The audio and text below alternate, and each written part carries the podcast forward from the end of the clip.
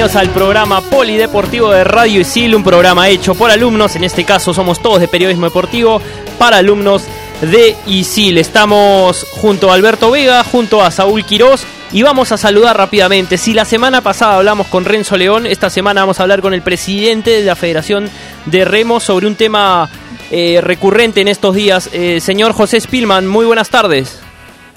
Buenas tardes, ¿cómo está? Encantado de sus órdenes. ¿Qué tal? Eh, muchas gracias. Para empezar, cuéntenos un poco cómo está la situación de esta de la pista de remo para los Juegos Panamericanos Lima 2019. ¿En qué está el tema? Bueno, está totalmente incierto. Eh, como ustedes bien saben, el remo es el único deporte a nivel olímpico acá en el Perú que no tiene un escenario adecuado para, para practicar el deporte ni hacer ninguna competencia. Nosotros entrenamos actualmente en condiciones paupérrimas en una pista de 400 metros para correr eh, las distancias olímpicas que son de 2.000 metros, con lo cual ninguno de nuestros atletas puede llegar en óptimas condiciones a competir en ningún ningún eh, escenario en el mundo y menos este campeonatos sudamericanos, bolivarianos o mundiales. Señor José, eh, ¿qué tal? Le saluda Saúl Quirós. Eh, y ante esto, ante no tener este, los lugares para, para poder entrenar, eh, ¿cuántas han sido las quejas hacia el IPD y cuál ha sido la respuesta de ellos? Bueno, básicamente nuestro problema es con COPAL. No se olviden que la COPAL es la Comisión Organizadora de los Juegos Panamericanos. Okay. Y es el organismo este,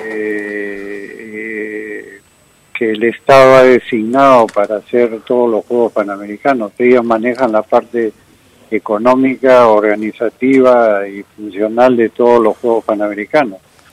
Entonces nosotros estamos en una lucha constante hace más de año y medio con ellos para obtener una pista de remo.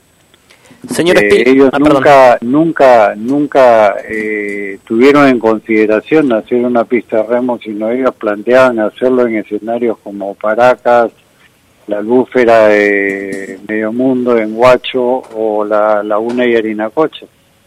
Nosotros nos oponemos rotundamente a esas alternativas por no ser escenarios técnicos adecuados y lo más importante, no dejar absolutamente ningún legado para el deporte peruano, ya que hacerlo en cualquiera de esos lugares simplemente ellos alquilan eh, un boyado este, tipo una piscina olímpica, pero de 2.000 metros, eh, alquilan partidores, alquilan eh, torres de llegada y terminan los, los, Juegos Panamericanos, se llevan todo y se acabó. Nunca más se remará en ninguno de esos escenarios por no ser adecuados para competencias este, internacionales. Claro, la idea también de tener los panamericanos aquí es dejar un legado a nivel de infraestructura para, para los deportes, ¿no? Eh, exactamente. Una consulta, hace unas semanas ustedes eh, le enviaron eh, al presidente de la República una carta solicitando su intervención en este caso. ¿Han, ¿Han obtenido respuesta o aún no?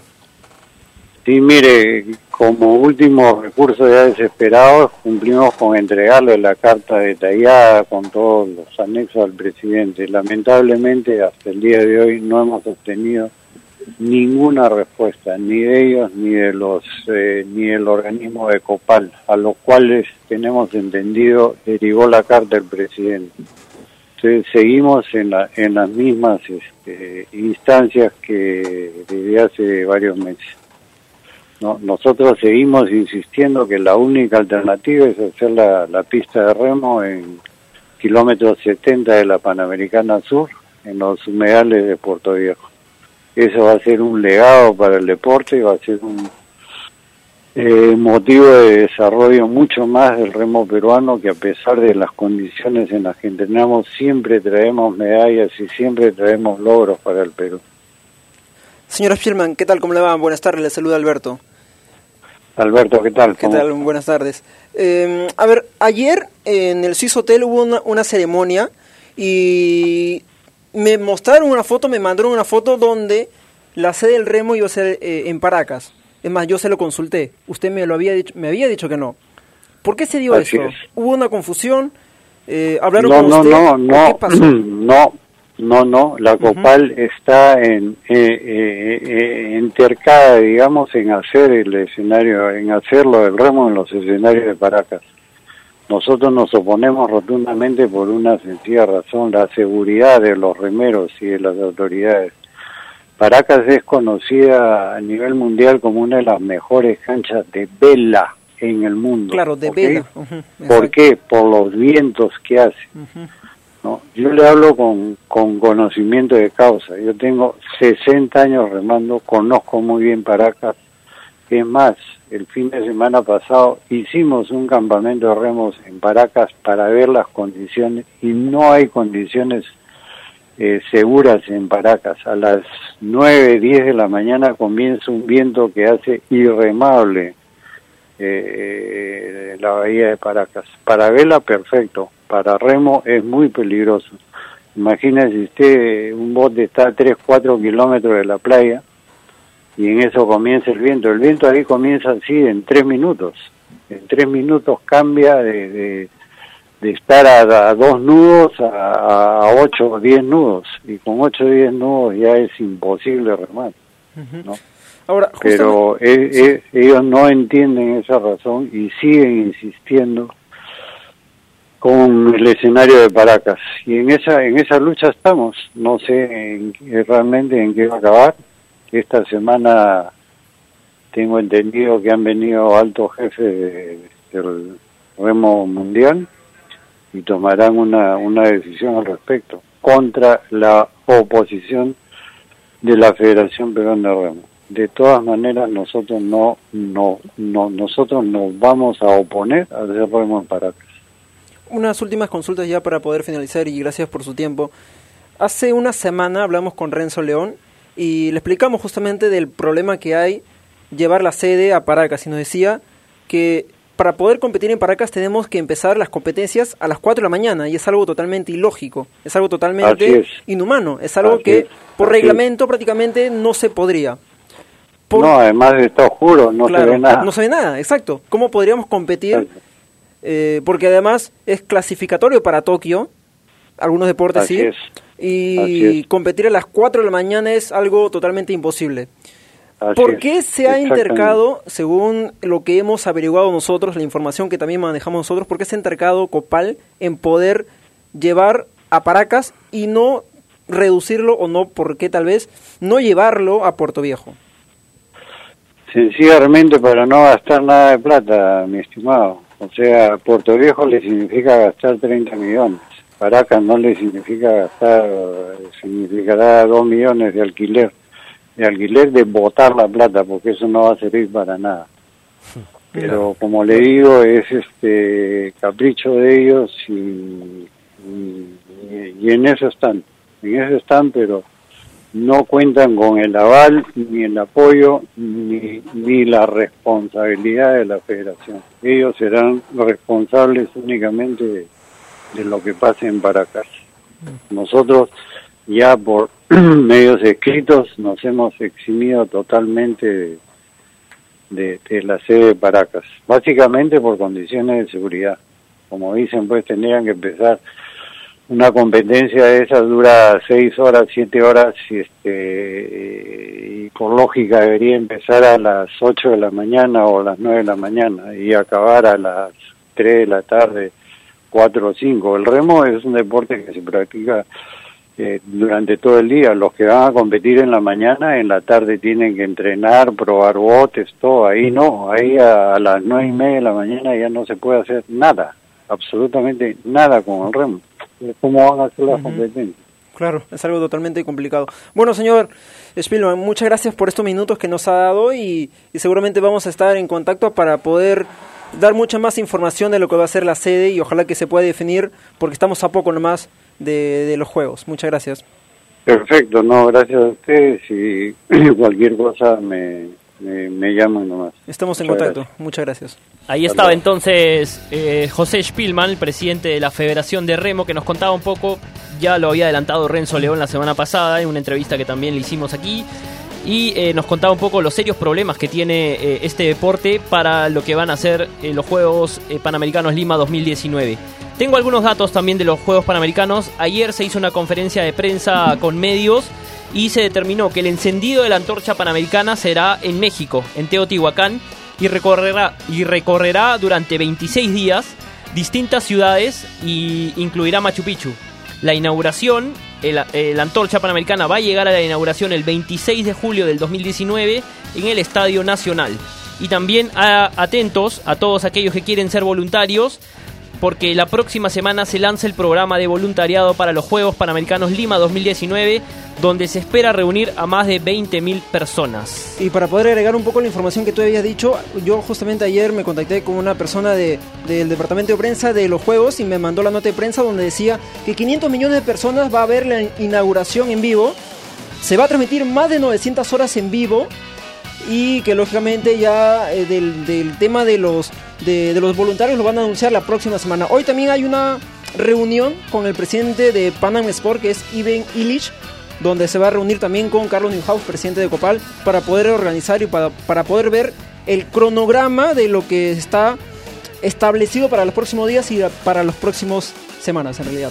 Un deporte que está llamado a tener éxito en, en los Juegos Panamericanos es el squash.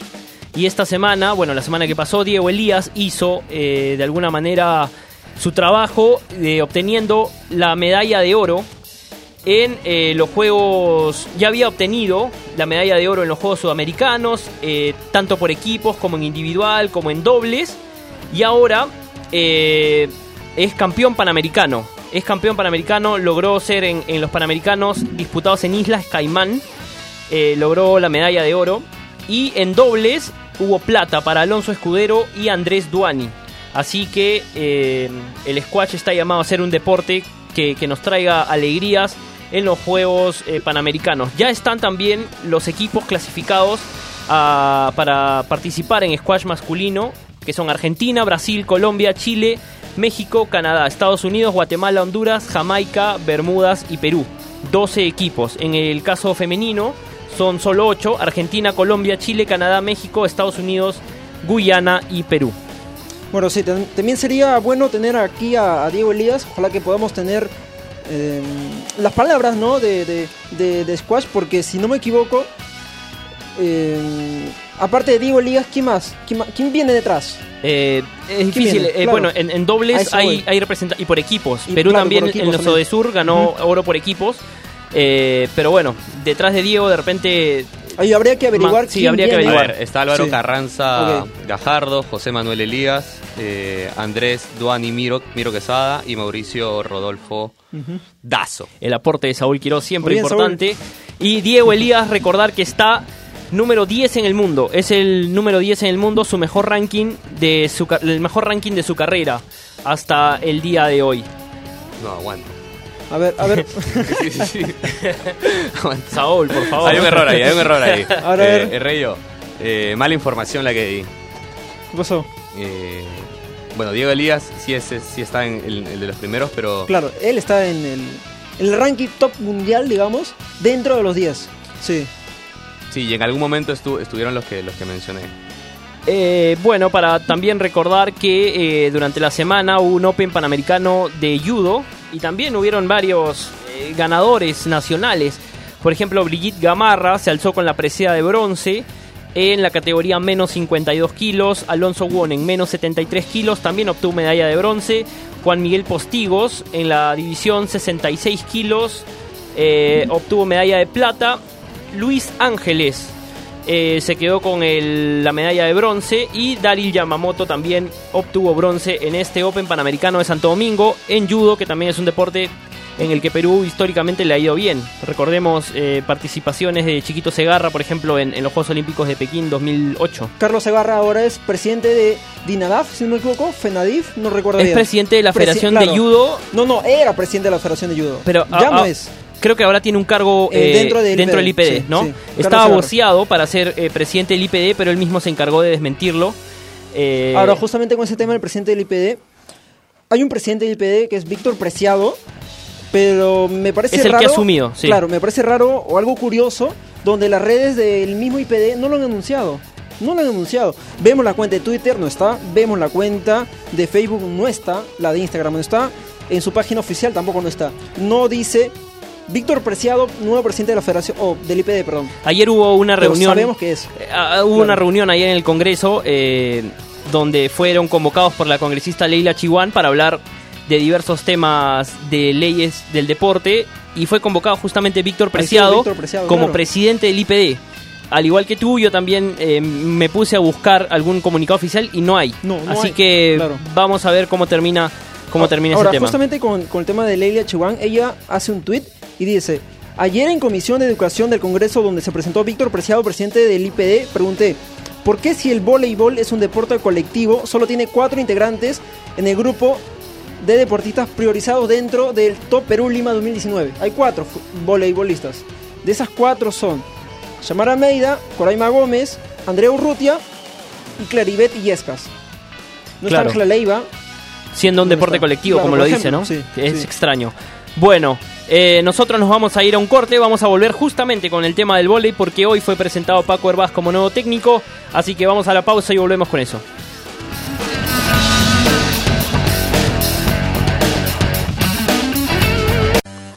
Estudia animación 3D en ISIL, la única carrera en el país avalada por Studio Art de Hollywood. Estudia en ISIL y aprende haciendo. Aprende comunicación integral de la mejor manera, trabajando para clientes reales. Estudia en ISIL y aprende haciendo. Estudia nuestras especialidades de computación e informática en ISIL y podrás obtener las certificaciones más destacadas de la industria. Estudia en ISIL y aprende haciendo. Más información en isil.p. Ya lo decíamos, Paco Herbaz fue presentado el día de hoy como nuevo técnico de la selección femenina de vóley en reemplazo de Carlos Aparicio, quien estuvo poco más de tres meses al frente de la selección. Eh, eh, tuvo un proceso un poco tormentoso porque en, su, un principio él convocó 24 jugadoras y 14 de ellas rechazaron integrar la selección nacional, eh, entre ellas consagradas como Ángela Leiva. Y, bueno, por eso fue, digamos, un proceso que tuvo muchas dificultades, muchos problemas. Eh, tuvo algún buen resultado, como fue la Copa Panamericana Sub-23, donde la selección obtuvo la medalla de plata, una ubicación, la mejor ubicación histórica de la selección Sub-23. Y bueno, vamos a ver ahora cómo le va a Paco Herbaz. Estuvo ahí Alberto Vega. Cuéntanos un poco cómo fue la presentación, Alberto. Sí, bueno, a ver, hoy fue oficializado eh, Paco Herbaz como jefe de unidad técnica y también técnico de la selección peruana. Y él en conferencia de prensa, habló sobre dos programas, creación de dos programas. Programa 2020, que va a consistir en poder realizar una buena participación en los Juegos Panamericanos y también clasificar a los Juegos Olímpicos de Tokio 2020. Habló también de otro programa, que se denomina Programa 2024, donde va a consistir en detectar talentos, donde va, se va a masificar no solamente la liga de Lima, sino también la de provincias. Y la otra, el otro ítem, el otro punto, es eh, detectar y formar técnicos. Detectar y formar técnicos para que justamente pueda, se pueda masificar y poder englobar todo el sistema de vóley en el, en el Perú. Conversaste con el profe, ¿no? Sí, sí, sí. Hablamos con, con, con Paco Herbaz. Lo tenemos en audio y lo escuchamos. Ahora, usted ha estado en el Perú cinco años. ¿Qué es lo que le ha visto a la voleibol- voleibolista peruana? ¿Qué es lo que tiene? ¿Qué es lo que puede aportar? Y que tal vez, ¿qué defectos podría tener nuestras jugadoras de acá a un, a un corto plazo que viene a ser los, los Juegos Panamericanos el próximo año ya? Estamos cerca en realidad. A mí no me gusta generalizar, yo no creo en ese concepto de la jugadora peruana. Hay jugadoras peruanas que son de una forma y jugadoras peruanas que son de otra. Entonces, eh, aplicar lo que uno puede percibir como una carencia a todas las jugadoras peruanas me parece injusto. Creo que jugadoras que tienen unas situaciones que tendrán que superar y otras que tienen otras completamente diferentes. Por lo tanto, yo es que creo mucho en el trabajo individualizado. Yo creo que los equipos, a pesar de que trabajan en grupo, se forman por individualidades y cada uno hay que mirarlo como un problema diferente. Y en ello, bueno, pues eh, trabajaremos. Yo tengo que conocer a las jugadoras, todavía las conozco, de jugar contra ellas y competir contra ellas, pero hay que verlas trabajar. Yo creo, porque siempre lo he hecho así, que la- el trabajo del técnico en potenciar la confianza de la jugadora en las cosas que puede hacer es importante. Creo que ellas tienen que asumir la responsabilidad del crecimiento propio para que el equipo pueda mejorar. Creo que el convencerlas de que pueden hacer cosas importantes también es parte del trabajo del técnico, no solo el entrenamiento puro y duro con la cancha con los balones. Y en esa línea, pues moveremos con el grupo. Ahora, usted habló en conferencia de dos programas, programa 2020 y programa 2024. En el 2020 se tentaba la clasificación a los Juegos Olímpicos y también la buena participación de, de Perú en los Panamericanos. ¿Cómo llegamos? ¿Cómo podemos mejorar? ¿Y en qué consiste eh, en, en general este, este programa 2020? Los proyectos del el programa 2020 es un, un, programa muy competitivo. Ten en cuenta que tiene objetivos competitivos tan importantes en esos dos años que no existe margen para hacer muchas más cosas con ese equipo. Uh -huh. Lo que sucede es que si bien esos proyectos son puro y duro competitivos, una planificación deportiva de cómo voy a llegar en el mejor momento posible a esos eventos, además se tiene que ver complementado con otra serie de actividades o de ideas que puedes generar para el desarrollo de las jugadoras más jóvenes que no te van a dar rendimiento en estos campeonatos, pero que en el futuro deberían hacerlo. Entonces, el trabajar de forma coordinada esos dos proyectos, más allá de que eh, el segundo, el 2024, tal vez no sea yo el técnico que lo dirige, creo que si la federación es capaz de generar una estructura o una idea de un proyecto que le, que le funcione, pues, pues, tampoco va a depender del técnico del equipo nacional que traiga, sino que ellos lo podrán mantener eh, de forma autógena de, de, hasta que decida. Entonces, digamos, sintetizando, el programa 2024 consistiría en poder formar jugadoras, técnicos también, y de que al margen de los puestos, al margen de los nombres, se pueda desarrollar el voleibol de aquí a un futuro. Claro, es un proyecto de crecimiento, un proyecto de crecimiento que tiene que culminar este proyecto en el 2024, pero no solamente en el 2024. Es decir, tú estructuras, estructuras un trabajo y las chicas por categorías se van solapando. ¿Qué sucede? Que si tú quieres jugar en el 2024 es muy fácil decir, yo quiero que las jugadoras lleguen aquí entre 25 y 28 años, ¿cuántos años tienen ahora? Pues las jugadoras que tienen esos años son las que tú vas a desarrollar, pero en ese proceso también se involucran jugadoras que son más jóvenes o jugadoras que son un poquito mayores. Entonces, ese es el, el, el, la, el, el plan que tiene que tener la federación para estratégicamente desarrollar todas sus categorías que pasa desde la captación de jugadoras, desde la formación de jugadoras, desde la definición de objetivos, desde la captación y formación de técnicos para que puedan ir, de la colaboración con provincias, del trabajo con la Liga Nacional de Volei, que también es muy importante, los equipos son muy importantes para el desarrollo del voleibol en Perú, y ahí todo esa amalgama de un montón de cosas, habrá que darle dirección y trabajar sobre ello. ¿Cómo hacemos para que los clubes empiecen a trabajar? Y no solamente la federación en realidad. Yo creo que los clubes están trabajando. Yo es que no coincido con mucha gente que dice que la liga, la liga tiene muchas cosas buenas, tiene algunas cosas malas y hay otras cosas que tendrá que mejorar. Pero si yo comparo la liga de hace cinco años cuando yo llegué a cómo la veo ahora, yo veo una evolución. O sea, creo que hay muchos clubes que están invirtiendo mucho más dinero en, la, en sus equipos, creo que hay muchos entrenadores extranjeros, lo cual quiere decir que hay interés por traer a alguien que me haga crecer que yo creo que el objetivo sería vamos a formar los propios nuestros para que no haya que buscarlos afuera. Pero ese interés hace que los equipos traigan, todos los equipos, incluso los de segunda los de la Liga Nacional, tienen jales extranjeros, que antes no había. Los jales extranjeros cada vez van siendo una vez un poquito mejores. Entonces, el nivel de la liga, yo creo que está. Ahora, si la comparas con Brasil, obviamente estamos peor que ellos obviamente, pero sí. es que Destiny Hooker cobra en Brasil lo mismo que tiene presupuesto un equipo entero en Perú. Entonces, bueno, Claro, entonces, bueno, pues es decir, tampoco es justo poner a las jugadoras en el dinero. No, es que Brasil juega. Sí, ya. Pero es que eh, Brasil es campeón olímpico. Claro. Y nosotros no. Entonces, pues vamos a trabajar para acercarnos lo más posible. Escuchábamos la palabra del flamante técnico de la selección peruana de voleibol, Francisco Paco Herbaz, Saúl. Tiene, tiene las cosas claras, Francisco, ¿no? Sabe en qué posición estamos y sabe en qué posición están los demás equipos sudamericanos. Eh, me quedo con dos cosas eh, que dijo al inicio, de no generalizar mm. eh, las individualidades de las, de las jugadoras peruanas y de potenciar a, a estas mismas, ¿no? Eh, con esas dos cosas eh, me parece bien, me parece que la tiene muy clara además. Eh, un técnico que inició en 1995, tuvo dos participaciones en España, con España con la selección femenina, desde el 97 al 2000 y desde el 2011 al 2013. Y luego estuvo con la selección este, masculina, del 2000, en el 2000 hasta el 2005. esto habla, esto, esta, esa trayectoria habla de un técnico español que nos puede dar cosas buenas, no más allá de los resultados, eh, nos puede dejar cosas positivas en las jugadoras, en la mentalidad que nosotros tenemos. Eh, siempre hemos creído y, hasta ahora tenemos en la cabeza de que los internacionales, los europeos, eh, tienen la mentalidad más positiva ¿no? y que siempre van para ganar.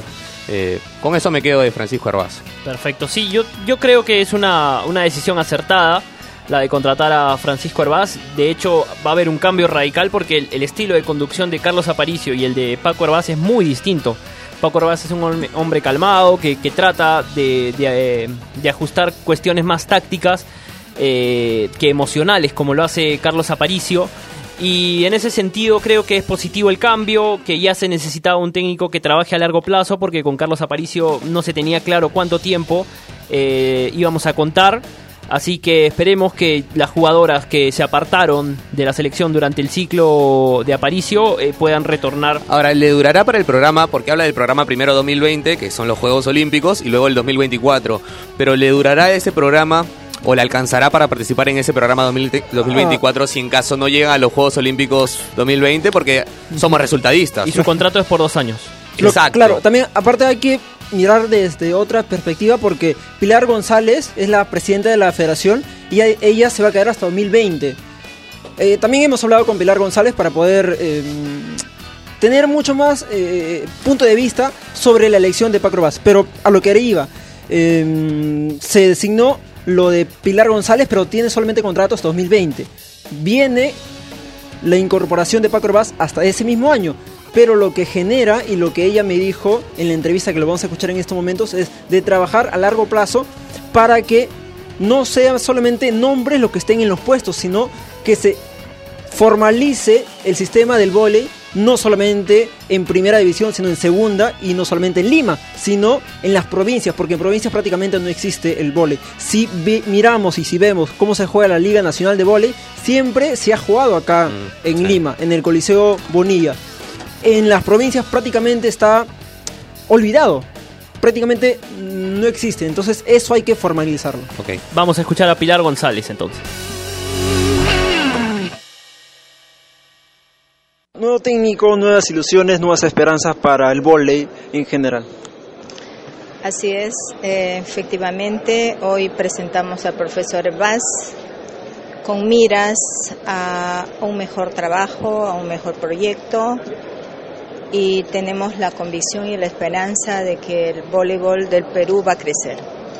¿Cómo podemos hacer para que el vóley justamente pueda crecer ante los problemas que ha tenido durante todo este tiempo? ¿Cómo podemos hacer que crezca? Unirnos, unirnos todos es lo que estamos trabajando en unificar trabajos, criterios para poder sumar. Si no, el voleibol se queda. Ahora, ¿cómo se va a formar el comando técnico de, de Paco Rebaz? ¿Quiénes van a ser? ¿Quiénes están? Todavía no está definido, ¿cierto? Pero ¿quiénes están previstos para que lo puedan conformar? Bueno, no puedo adelantar estos hechos, pero sí eh, el profesor va, va a trabajar con técnicos peruanos. ¿Con técnicos peruanos? Sí, técnicos peruanos. ¿Natalia Maleva puede ser? También en su staff. También en su staff. Podría, está. podría estar. No podría, está en su Oh, staff. staff. Es decir, Natalia Maleva, ¿confirmado que va a estar en el comando técnico de Paco Rebaz? En el comando técnico, no, en su categoría. su categoría, sí. Entonces, a ver, se va a quedar hasta 2020, ¿cierto? Eh, ¿Va a seguir siendo técnico de regatas o ya no? ¿Va a seguir a la par o va a continuar con la federación? No, no, el profesor Herbaz este, se va a sumar al 100% al trabajo de la federación. Ya renunció al regatas y se dedica de lleno a lo que es la selección. Es decir, prácticamente no va a ser como el caso de Luis Omar, que se iba a su país y dejaba a la selección. No, no, no, No no, va a ser no, así. no, no. Él tra- va a trabajar todo el año. trabajar. Ya él Correcto. empieza y está arrancando desde ahora ya a trabajar. Ahora, el profesor Paco Rebaz hablaba de dos programas, 2020 y 2024. En el 2020 eh, hablaba un poco de poder clasificar a- justamente a, a los Juegos, claro, a los Juegos Olímpicos y también de poder hacer un buen campeonato en Lima 2019. ¿Cómo vamos a hacer y cómo se va a poder organizar todo para poder llegar en óptimas condiciones? Fíjate que nosotros como directorio terminamos el 2020 y estamos con la plena seguridad que el directorio que viene posteriormente va a, va a ver el trabajo que tiene el profesor Herbaz y lógico que va a continuar, pienso que debe continuar para respetar los ciclos olímpicos. ¿Por qué no se quedó y por qué no se le repoteó el contrato a Luis Omar? Bueno, dijimos en, en su momento, lamentablemente el costo que él tenía no estaba previsto en nuestros presupuestos. Tratamos de de llegar a un acuerdo, a un consenso con él, pero no ha sido posible, no fue posible. Más que nada por decisiones de él. De él. De él. De él. De él. De él. Y en ese caso no se podría negociar. Tratamos de negociar, no una, dos, son más de tres veces que he negociado con él. Lamentablemente no quiso, no quiso. Y el presupuesto no estaba para, para pagar la cantidad que él quería. Porque el profesor Luis Omar decía, y le echaba un poco la responsabilidad a usted de que no se proyectaba hacia un futuro. Su justificación y lo respeto, lo respeto. Bueno, muchas gracias, señor Pilar. Gracias. Gracias. Ahí estaba entonces Pilar González, se incomodó de alguna manera con la pregunta de Alberto Vega, pero muy bien, había que preguntarlo, había que preguntarlo. Habría que hacer la pregunta. Claro que sí, porque Totalmente. eh, todo el Perú se, se, se sorprendió cuando el técnico Luis Omar rescindió su contrato con la federación. Y ¿Qué- Luis Omar tenía contrato hasta el 2020 también. Sí, claro, en un proceso largo. Esperemos ahora que el proceso del profesor Herbaz sí se respete. Esperemos que se respete, ¿no? No, Sí. claro, se tiene que Se respetar. tiene que Bueno, respetar. quién sabe, por eso te digo, el, Por- el- claro, a lo que tú ibas, ¿no? También. la- el resultadista a veces este, hace cambiar la, la idea del- de la persona que está arriba. ¿Qué viene para el vóley? Esta semana hay Final Four de Sub-20. Desde el 6 de septiembre en el Bonilla, eh, las chicas se van a preparar para el sudamericano de la categoría. Juegan frente a Puerto Rico, Argentina y República Dominicana. Y chiquito nomás, eh, el profe Herbaz también mencionaba en su conferencia la, que, que en el Perú se le debería dar la misma importancia al voleibol masculino que la que se le da al voleibol femenino. En este sentido, eh, los hombres perdieron sus cuatro partidos de la Copa Panamericana y solo pudieron ganar un set. Eso habla de, de que de alguna manera se ha dejado de lado eh, la rama masculina del vóley. Alberto Vegas para cerrar con eh, el US Open. Bueno, a ver, cuarto de final del US Open, Nadal contra Tiem, 7 y 25 de la noche. Silic versus Nishikori, 12 y cuarto. Djokovic versus Milman, 7 y cuarto de la noche. US Open. Milman que eliminó ayer a Federer, A en, un, en resultado sorpre- sorpresivo. Bueno, nos tenemos que ir. eh, despedimos a Saúl Quiroz. ¿Qué tal la pasaste? Muy bien, muy bien. La verdad, harta información con ustedes. Cuando Eh, quieras. Cuando quieras, Saúl. Cuando quieras. Esperamos. Alberto Vega, muchas gracias. Permiso. Listo, chao.